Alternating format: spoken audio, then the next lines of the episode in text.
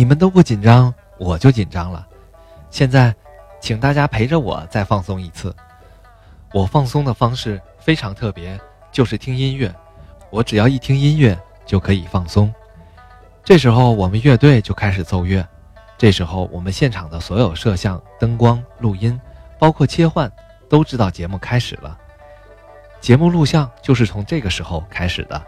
现场的观众根本察觉不了，包括嘉宾，他们也察觉不到节目是从这个时候进行的。有一次录像录到大概快四十分钟了，我站在观众席前，觉得有人拉我衣服，我回头一看是个大娘，大娘指着表，我问什么意思呀？她说快点开始，我待会儿还要回去呢。我说好，好，好，我们抓紧。实际上当时已经录了四十多分钟，都快录完了。观众在这种自然的状态里，所以表现出来就不一样。我今天说完，大家找机会再看一下《实话实说》，看一下现场的观众还有嘉宾，他们的那种表现，我觉得你就能体会出来。当然，也有特别紧张的人，你怎么调整他也不放松。我记得有一次，我们从四川请来一对嘉宾，谈的是关于足球和家庭的话题，坐着飞机来，花了很多钱。来了以后，马上要开始录像了。突然，妻子不行了，紧张的浑身发抖。我们看场地的大妈说：“看这个嘉宾太紧张了。”她当机立断，拿了两片安定给他吃了。原来这个女的只是紧张，吃完药更好了，又紧张又困。当嘉宾肯定是不行了，当时给她紧张的直掉眼泪，吃完药头还难受。我说：“你不用这么难受，没什么了不起的。”我说这样吧，现在我给你两个选择，一个选择是你到天安门去玩，我们专门有一个人陪着你，开着车，你去看天安门，去看纪念碑，缅怀一下先烈。第二个选择，你现在坐在观众里，你来看我们怎么录节目。如果你觉得非常放松，你想说话，你就举手示意我；如果你不想说话，我用我的人格担保，今天晚上我不会叫你。我说你想一想，他说我不想了。我有点困，我就坐在观众席里。我说行，那你就坐在观众席里。她的丈夫非常沮丧，他说：“真对不起你们，我们花了你们这么多钱到这里，还不能帮你们录节目。”我说没关系，这有什么了不起的？这样的事儿我们经常见到。然后我就说：“现场观众有没有喜欢看足球的？请举起手来。”我说：“有没有夫妻两个一起来的？”这时候举手的就少了，大概有十几个人。有没有因为这个事闹矛盾的？举得更少了，大概有三四对儿吧。于是我选出来一对儿坐到台上，节目开始录制。最后大家都说这两对儿挺精彩。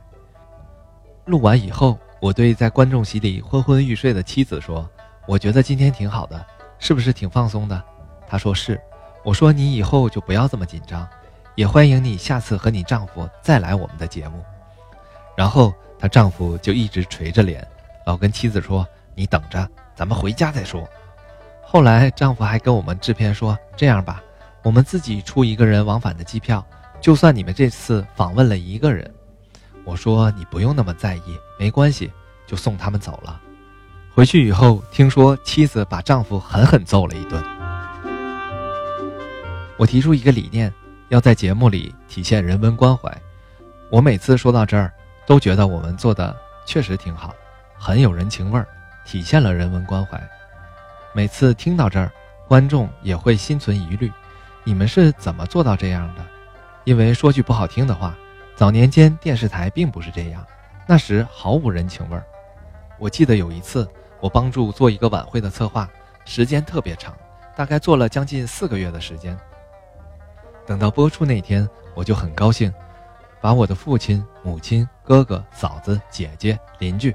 全叫到电视前，我说：“你们看，这就是我做的晚会。”然后他们就看，看着说：“哎，这个晚会不错呀，但怎么证明是你做的呢？”